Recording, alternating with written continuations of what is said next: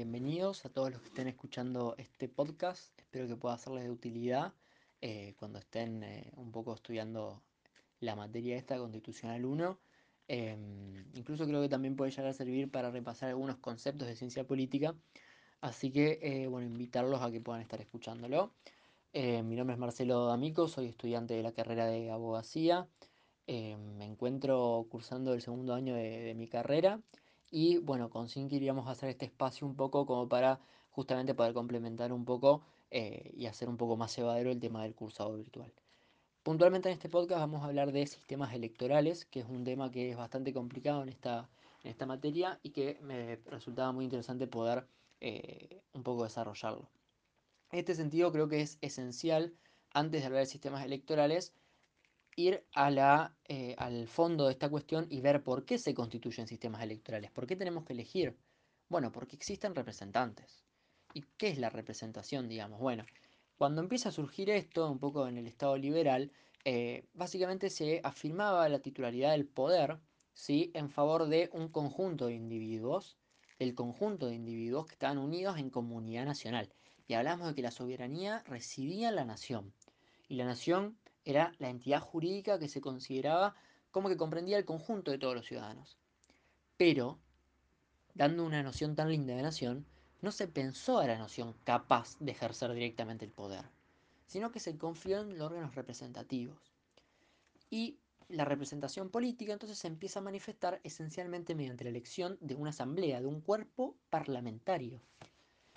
Es ahí donde hablamos del el mandato de los representantes. El mandato de estos representantes básicamente se trataba de una investidura que legitimaba un papel restringido justamente en, a este grupo de representantes, el de cuyo poder, digamos, se configura por las distintas normativas constitucionales más que la voluntad de los electores en ese momento. Pero el principio representativo, que antes justamente estaba relacionado con la plena autonomía política de estos representantes, se fue moderando progresivamente de forma tal que el cuerpo electoral, mediante los partidos políticos y el condicionamiento a través del control político que realizaban los electores, en el sentido de que si vos no cumplís, no te vuelvo a votar, ¿eh? que podía sancionarse con una falta de reelección, eh, se fue moderando un poco la cuestión de esta, representación. Y es ahí donde surge como una nueva concepción, digamos, del Estado, donde hablamos de una asamblea como órgano constitucional, de un parlamento como órgano constitucional, asociado a la satisfacción de intereses colectivos y que en la práctica este principio representativo es armonizado progresivamente con el principio democrático, de modo que se asegure como una correspondencia entre la orientación de los gobernados, el cuerpo electoral y la de los gobernantes, la asamblea de gobierno. Habiendo aclarado esto, podemos empezar a hablar un poco de, eh, del Instituto de Democracia Indirecta eh, fundamental que es el voto, ¿sí? Porque a través del voto nosotros eh, constituimos un poco el gobierno a través de estos órganos constitucionales representativos que están previstos. A lo largo del mundo, el poder legislativo, los parlamentos, las asambleas, siempre se forman mediante intervención popular. Ahora bien, a veces el poder ejecutivo también es formado, sobre todo su vértice, cuando hablamos de presidente, por ejemplo, a nivel país, de gobernador a nivel provincia o de intendente a nivel ciudad, también es electo mediante el voto popular en las repúblicas más presidenciales. El voto entonces, hay que analizarlo un poco, puede ser universal, de hecho tiene que ser universal, pero hubo una época en la cual fue restringido, que esto sucede más que nada en la fase del Estado liberal eh, oligárquico, donde el voto fue eh, restringido y estaba limitado por algunos motivos censitarios, culturales e incluso raciales.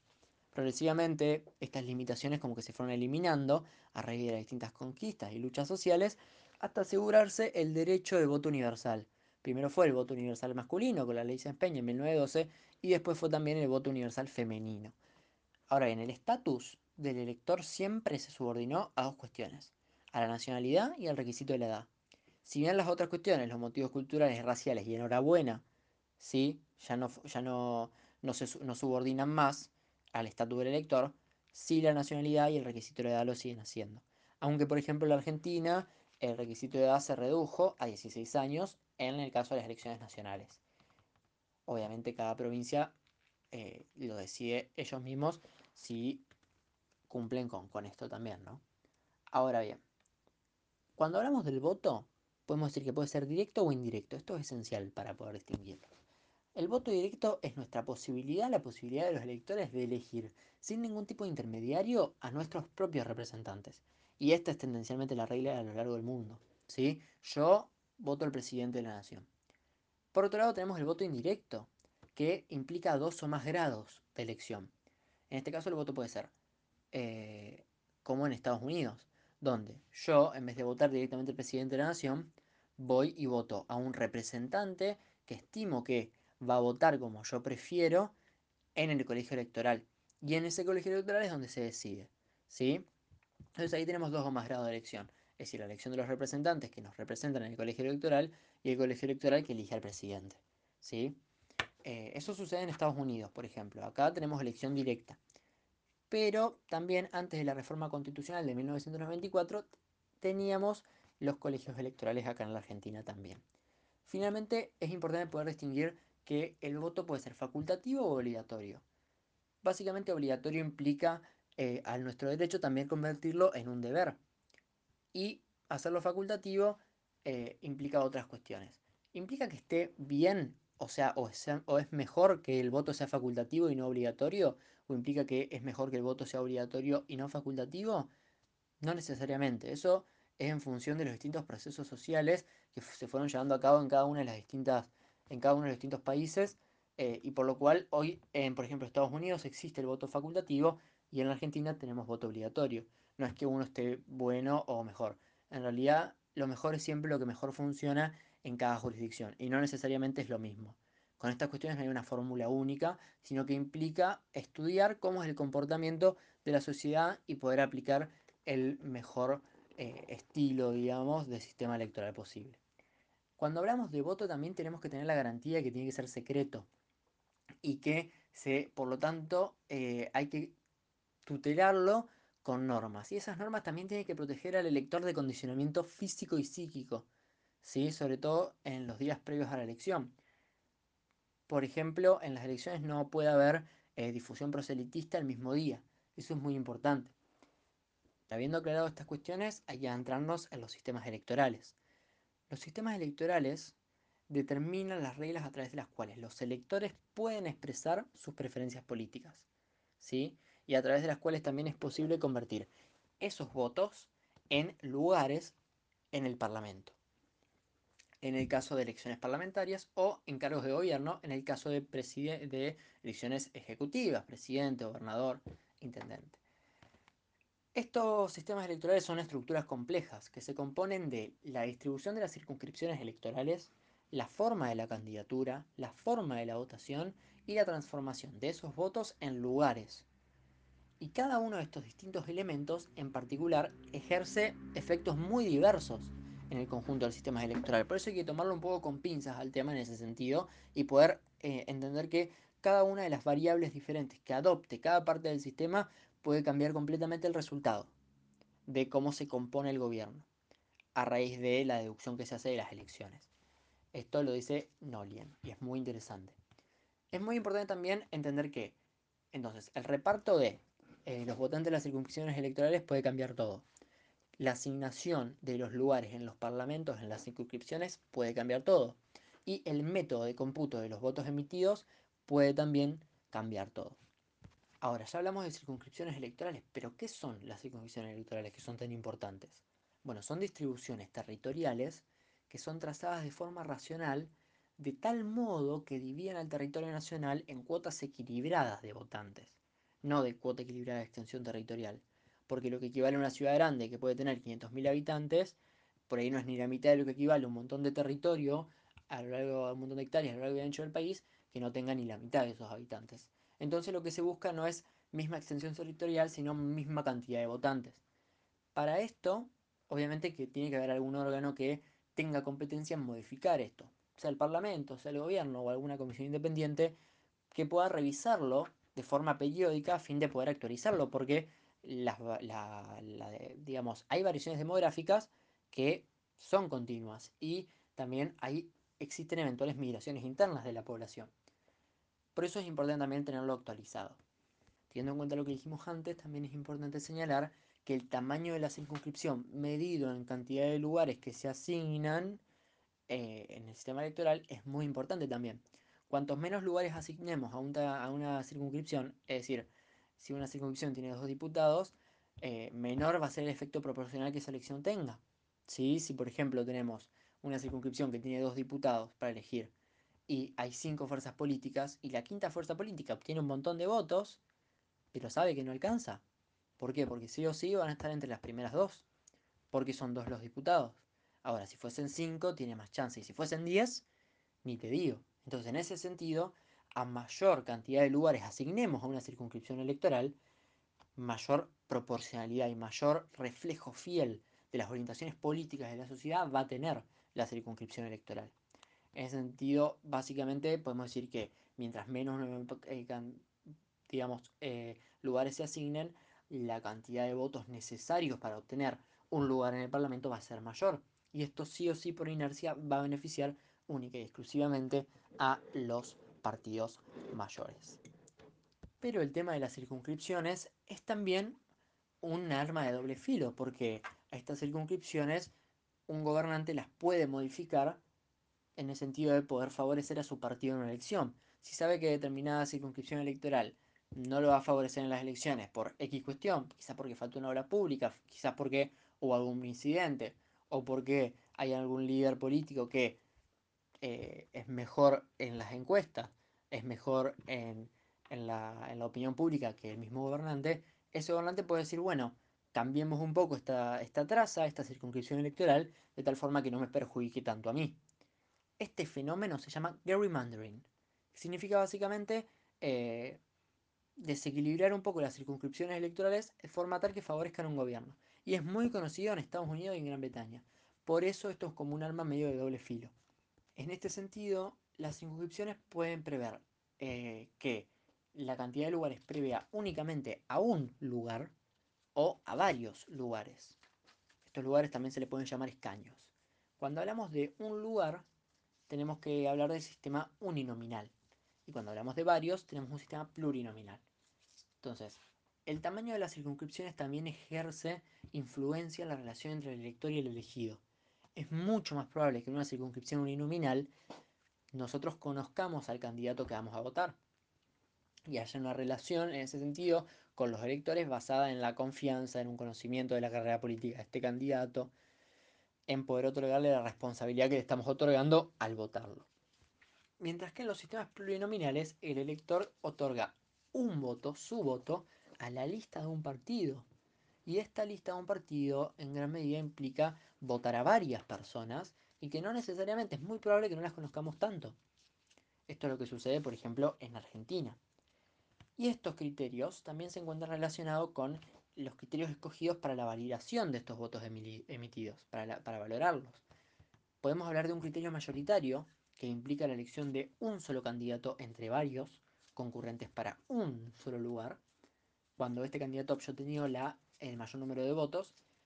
Y esto puede aplicarse eh, en una votación, una sola votación, en un escrutinio, donde se elige a quien consigue la mayoría, incluso relativa, como sucede en la Cámara de los Lores en Gran Bretaña o en la Cámara de Representantes de Estados Unidos.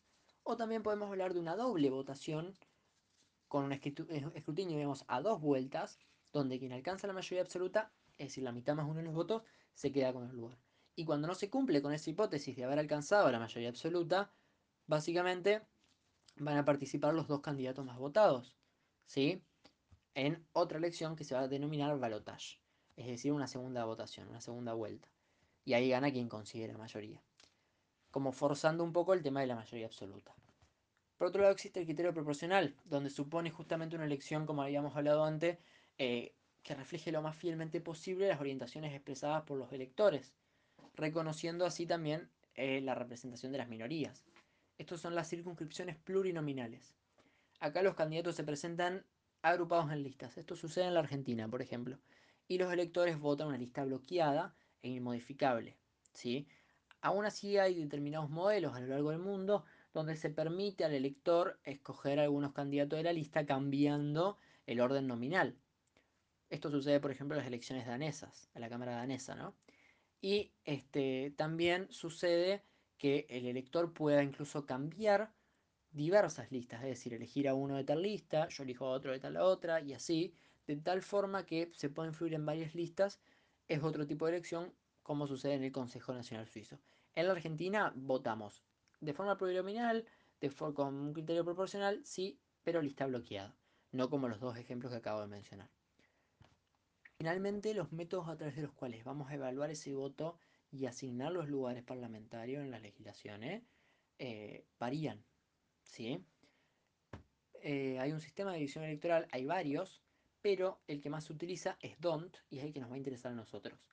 En este sistema es un poco complejo explicarlo sin eh, algo más gráfico, pero básicamente la cifra electoral se va a dividir sucesivamente en 1, 2, 3, 4, 5, según sean los puestos a, a elegir, a asignar. En el caso, por ejemplo, de las últimas elecciones a diputados, en la, a diputados nacionales en la provincia de Santa Fe, estaríamos hablando de 10 lugares. Entonces, este, vamos a dividir eh, la cantidad de, de, votos que haya obtenido cada partido en 10 y vamos a obtener diferentes cocientes y esos cocientes vamos a estar asignándoles en función de los mayores a cada partido eh, el escaño que corresponda, ¿no?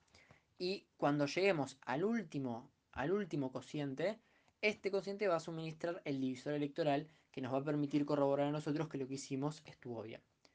Eh, esto por un lado.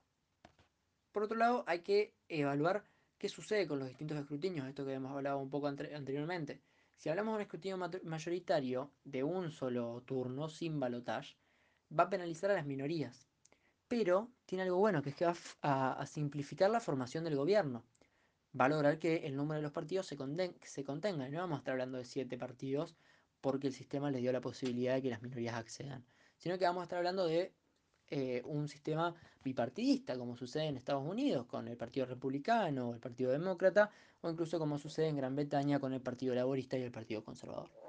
También, por otro lado, cuando hablamos de un escrutinio mayoritario con dos vueltas, en el caso de que no, en la primera no se consiga la hipótesis de eh, llegar a la mayoría absoluta, ahí vamos a estar hablando de que eh, se, se facilitan los acuerdos entre los partidos más similares, más homogéneos, ¿sí? Y esto es apropiado para un sistema donde existen más de cuatro partidos. Está bueno porque en la segunda vuelta los partidos que perdieron o que no llegaron van a acordar con los partidos mayores y así se va a establecer como una especie de coalición de gobierno o incluso alianza parlamentaria a futuro. Acá es donde nosotros tenemos que decidir qué es lo que vamos a predominar. Si vamos a predominar la exigencia, la representatividad con respecto al cuerpo electoral y que los votos de las personas sean lo más fielmente representados en el Parlamento, vamos a elegir el sistema proporcional.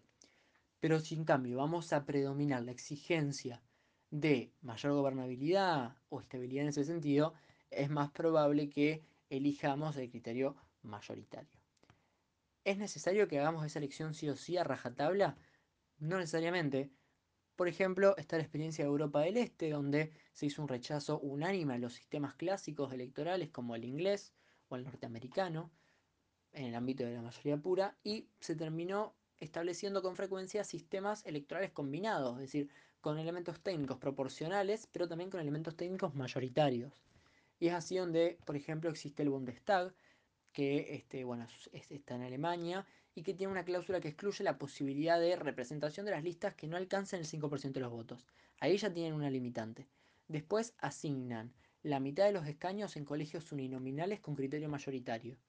Y la otra mitad de los escaños de los lugares los asignan con criterio proporcional, votándose en listas de partidos en cada land. Y land serían las circunscripciones de Alemania. Esto es muy interesante también analizar esta experiencia. Finalmente, como vimos todo eso, es importante también poder cerrar hablando un poco de los partidos políticos, que fueron manifestándose progresivamente como institutos fundamentales en el Estado liberal, convirtiéndose como un trámite necesario entre la comunidad estatal y este, los órganos de dirección, eh, en el desarrollo justamente de la selección de la representación. Esto es esencial. En el surgimiento de los partidos, la diferenciación de los grupos no implicaba que fuesen portadores de modelos constitucionales diversos o de ideas diversas en el Estado absoluto, sino que su presencia se limitaba principalmente a las cámaras parlamentarias, donde se enfrentaban para discutir las políticas del rey. Nada más. Y a partir del siglo XIX, la progresiva justamente extensión de la competición política con la ampliación del sufragio, eh, el surgimiento de los partidos socialistas y demás, llevan un cambio profundo a la función del partido. Y así se empiezan a convertir en estructuras asociativas más orgánicas y más estables. Entonces el partido, ¿cómo se configura? Como una estructura asociativa dotada de un programa político propio, que puede también llegar a presuponer el cambio radical de las instituciones constitucionales preexistentes. Implica entonces una visión global de los problemas de la sociedad y una atención potencial por el cuidado de los diversos intereses de la misma. El partido es ahí donde se convertía en político y sus líderes, sus programas vivían en función del gobierno del Estado. Esta institución termina por convertirse en la bisagra necesaria entre la comunidad, entre los ciudadanos, la sociedad civil y los órganos del Estado. Tanto en los tiempos recientes, y ahora sí, tan solo en los tiempos recientes, eh, y con muchísimas cautelas, los partidos han sido reconocidos directamente por normativa constitucional, dando así la garantía constitucional de la libertad de asociación política de los ciudadanos. Y hoy se reconoce como un amplio espacio a los partidos políticos dentro del derecho constitucional. Justamente eh, se regula su, función para la selección de, la representación política a nivel nacional y local. Es como una función fundamental. Se prevé también la función de los partidos en la formación de la dirección política del Estado, el papel de los partidos se formaliza un poco en el Parlamento mediante la regulación de estructuras internas en los grupos parlamentarios, en las cámaras. Se establecen criterios eh, relativos a la financiación de partidos y al uso de sus fondos, hablando de que tiene que haber publicidad del uso de los fondos. Incluso algunas jurisdicciones hablan de financiación estatal para garantizar un piso de igualdad en todos los partidos y que se reembolsan los gastos de campañas electorales en proporción de los votos obtenidos reconociendo así la función pública de los partidos. Y también se han establecido límites a la autonomía de los partidos en cuanto a la fijación de sus principios organizativos y de acción, estableciendo que, tienen que, ser tienen que ser democráticos. Esto sucede, por ejemplo, en la Constitución española, e incluso en la ley fundamental alemana habla de que los partidos cuya finalidad se propongan dañar o eliminar el ordenamiento democrático o amenazar la existencia de la República Alemana son inconstitucionales estableciendo mecanismos de control de estos partidos también. Es muy interesante ver justamente cómo funciona a nivel constitucional la regulación de los partidos. Espero que esto les haya servido eh, y estoy a disposición para lo que necesiten.